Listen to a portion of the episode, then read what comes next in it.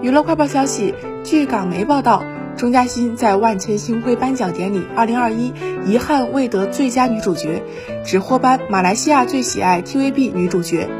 她受访时称完全没失望。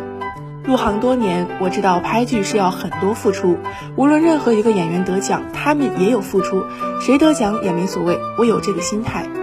他还表示，这次回香港主要是处理私事，收到公司邀请时曾考虑过是否出席，但见到粉丝及观众支持，知道大家想见到他，因此他也想亲身多谢大家。